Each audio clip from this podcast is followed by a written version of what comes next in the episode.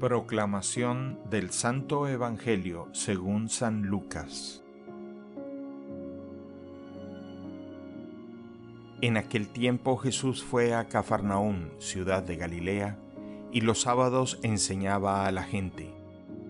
Todos estaban asombrados de sus enseñanzas porque hablaba con autoridad.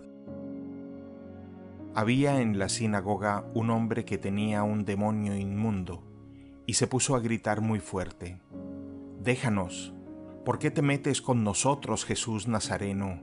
Has venido a destruirnos, sé que tú eres el santo de Dios. Pero Jesús le ordenó, Cállate y sal de este hombre.